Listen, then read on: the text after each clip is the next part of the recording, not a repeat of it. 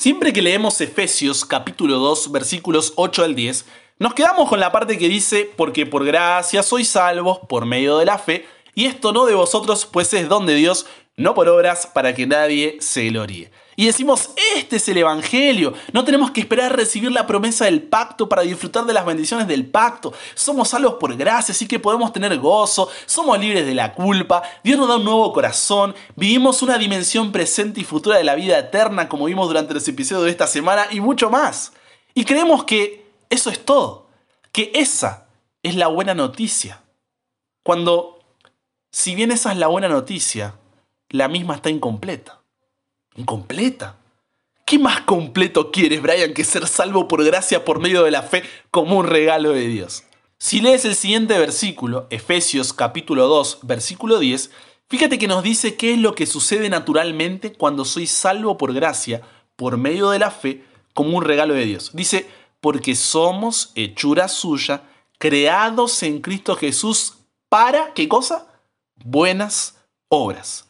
Fíjate que si bien no eres salvo por tus buenas obras, la consecuencia natural de ser salvo son las buenas obras.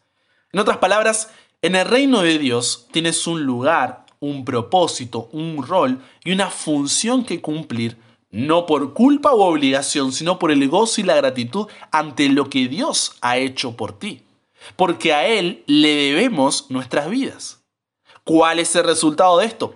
Pablo en Romanos 12.1 dice, Así que hermanos, os ruego por las misericordias de Dios que presentéis vuestros cuerpos en sacrificio vivo, santo, agradable a Dios, que es vuestro culto racional. En otras palabras nos dice, ya que Dios es tan bueno con ustedes, les ruego que dediquen toda su vida a servirle y hacer todo lo que a Él le agrada. Así es como se le debe adorar. Entonces te pregunto, ¿vives una vida de servicio en adoración a Dios?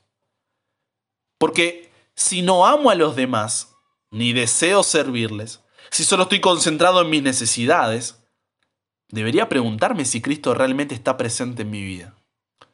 Porque, préstame tus oídos, un corazón salvado es un corazón que quiere servir. Cuando el amor de Dios llena tu vida, ese amor es tan grande que, que no puedes contenerlo en ti y lo expresas hacia los demás. Por eso si bien 1 Juan 4:19 dice, nosotros le amamos a Él porque Él nos amó primero, mira cómo continúan diciendo los dos versículos siguientes. 1 Juan capítulo 4 versículos 20 y 21. Dice, si alguno dice yo amo a Dios y aborrece a su hermano, es mentiroso. Pues el que no ama a su hermano a quien ha visto, ¿cómo puede amar a Dios a quien no ha visto? Y nosotros tenemos este mandamiento de él, el que ama a Dios, ame también a su hermano. ¿Cómo amo a mi hermano? Jesús antes de ascender a los cielos nos ordenó, por tanto id y haced discípulos a todas las naciones, bautizándolos en el nombre del Padre y del Hijo y del Espíritu Santo enseñándoles que guarden todas las cosas que os he mandado. Y he aquí, yo estoy con vosotros todos los días hasta el fin del mundo. Amén. Y quizás hoy tú dices, el amor de Dios está en mi corazón y su gracia me llena de gozo, me libera de la condenación del pecado, me da un nuevo corazón, me hace desear la vida eterna al lado de Jesús. Pero cuando a tu lado tienes un padre, hijo, tío, primo, abuelo u otro familiar cuando a tu lado tienes un amigo, profesor, directivo de la universidad, cuando a tu lado tienes un compañero de trabajo, jefe o cliente, cuando a tu lado tienes un vecino o conocido que no aceptó a Jesús en su corazón y vive una vida llena de dolor, de llanto, de clamor, donde su condenación final es la muerte, tú permaneces indiferente. Entonces, ¿cómo puedes decir que estás lleno del amor de Jesús si no amas a quien tienes a tu lado. Te escondes detrás de excusas egocéntricas, vacías como estaba muy ocupado, tenía mis propias tareas, estaba preocupado con el trabajo, la diversión, preparándome para la jubilación, arreglando mi casa, juntando para el auto, tenía que enfocarme en mi carrera, no quería que piensen que soy pesado, que opinen mal de mí por pensar diferente y me separen, no sabía cómo hacerlo, Tenía miedo a equivocarme y no saber qué decir si me preguntaban algo. Mi vida no es un ejemplo como para que yo pueda predicar y tantas excusas más. Entonces te vuelvo a preguntar, ¿cómo puedes decir que estás lleno del amor de Jesús si no amas a quien tienes a tu lado? Recuerdo lo que leímos antes en primera de Juan 4.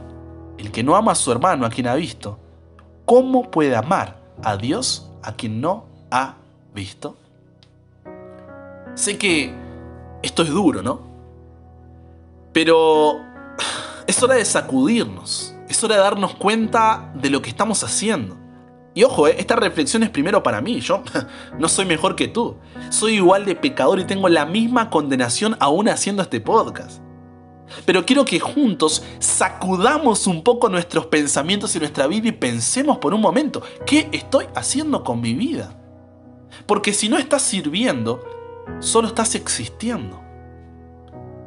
Y no quiero decirte esto para que digas, Brian tiene razón, yo no tengo a Jesús en mi corazón y te frustres, te desanimes, te angusties o quedes con culpa o carga de conciencia. No, eso no me interesa y a Dios tampoco. Lo que busco lograr hoy es que te des cuenta que así como cuando planto una semilla de naranja, saldrá un naranjo, cuando el amor de Dios se planta en tu corazón, no puedes tener otro fruto que no sea amor. Y si tu vida no está dando ese fruto, que hoy sea un día de bisagra en tu vida y recuerdes que Dios quiere usarte para marcar una diferencia en el mundo.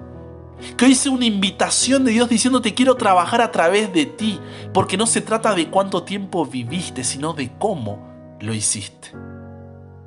Y para compartir a Jesús, no necesitas una licenciatura, un curso, una serie de pasos, una masterclass, una conferencia de capacitación, un video tutorial, saberte la Biblia de tapa a tapa, tener todas las respuestas, una vida perfecta, ser súper extrovertido para predicar delante de tu iglesia. No. Lo único que necesitas es seguir el método de Cristo. Solo el método de Cristo será el que dará éxito para llegar a la gente. El Salvador trataba con los hombres como quien deseaba hacerles bien. Les mostraba simpatía, atendía sus necesidades, se ganaba su confianza y entonces les decía, sígueme.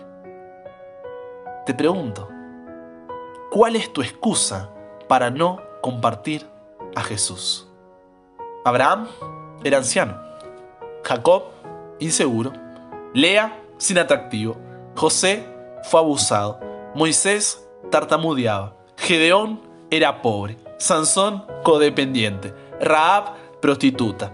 David con un amante y problemas familiares. Jeremías estaba deprimido. Jonás era rebelde. Noemí una viuda. Pedro, un impulsivo. Marta, preocupada por todo. La samaritana tuvo cinco matrimonios y fracasó. Zacarías era impopular. Tomás tenía dudas. Pablo, problemas de salud. Timoteo era tímido. Pero Dios usó a cada uno de ellos para su servicio. Y también pudo usarte a ti, si dejas de dar excusas. En un momento quiero orar por ti. Y te dejaré ahí un rato para que puedas hablar con Dios y decirle, Dios, no sé cómo y siento que no puedo hacerlo. Por mucho tiempo he presentado excusas, pero hoy me entrego a ti y quiero que tu amor pueda reflejarse a los demás. Y yo quiero ser un puente de corazón a corazón por el cual tú puedas cruzar. Dame sabiduría, dile ahí en oración. Muéstrame la mejor manera de hacerlo. Preséntame oportunidades para que pueda ser un testimonio viviente de tu amor. Es mi deseo y oración que hoy puedas recordar. El servicio no es opcional es un resultado de la vida nueva del pacto. ¿Por qué? Porque tienes una misión. Padre, estamos rodeados de un mundo condenado a muerte por su pecado. Un mundo lleno de desesperanza, un mundo lleno de dolor. Más de 100.000 personas mueren cada día. Millones no han escuchado tu nombre o han escuchado una versión distorsionada del mismo que lo llevó a rechazarte. Pero hoy queremos entregarnos a ti Queremos entregarnos para que tú nos uses en tu servicio, para que tu amor se refleje a través de nosotros hacia los demás, para que podamos esparcir la buena noticia de que en ti podemos vivir una vida de gozo, libres de culpa, un nuevo corazón y la vida eterna como nuestro destino. Así que a continuación, dejaré un momento para que mi amigo o amiga que está sumado a este programa pueda pedir tu dirección y comprometerse a ser un instrumento de tu amor.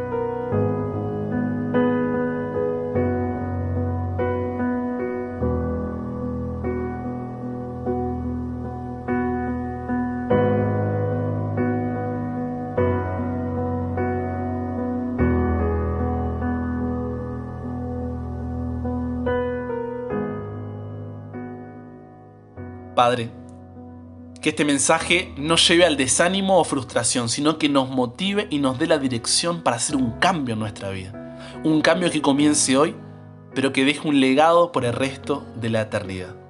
Porque la misión no es opcional, es el resultado de la vida nueva del pacto.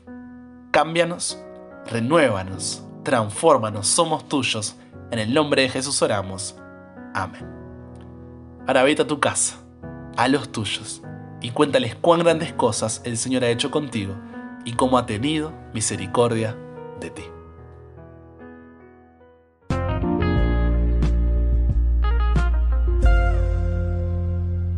Abrazo grande, imparable. Dios te bendiga en este día. Soy el pastor Brian Chalay. Es una alegría que seas parte de esta comunidad donde de lunes a viernes tenemos un nuevo episodio de este podcast. La semana que viene comenzamos una nueva temporada. Durante estas 13 semanas estudiamos el pacto, el pacto eterno, las promesas y se nos viene una nueva temporada. Así que atentos ahí para que no te pierdas de nada. ¿Cómo puedes hacer esto? Sumándote a la comunidad en WhatsApp, escribiendo al más 54911 3441 5007 uniéndote al canal de Telegram, suscribiéndote a YouTube, siguiéndome en Spotify o alguna otra plataforma de podcast. Estoy muy, pero muy contento de haber compartido estos minutos y toda esta temporada contigo. Y si Dios quiere, solamente si Dios quiere, nos encontramos en el próximo episodio para que nunca pares de aprender y nunca pares de crecer. ¿Por qué?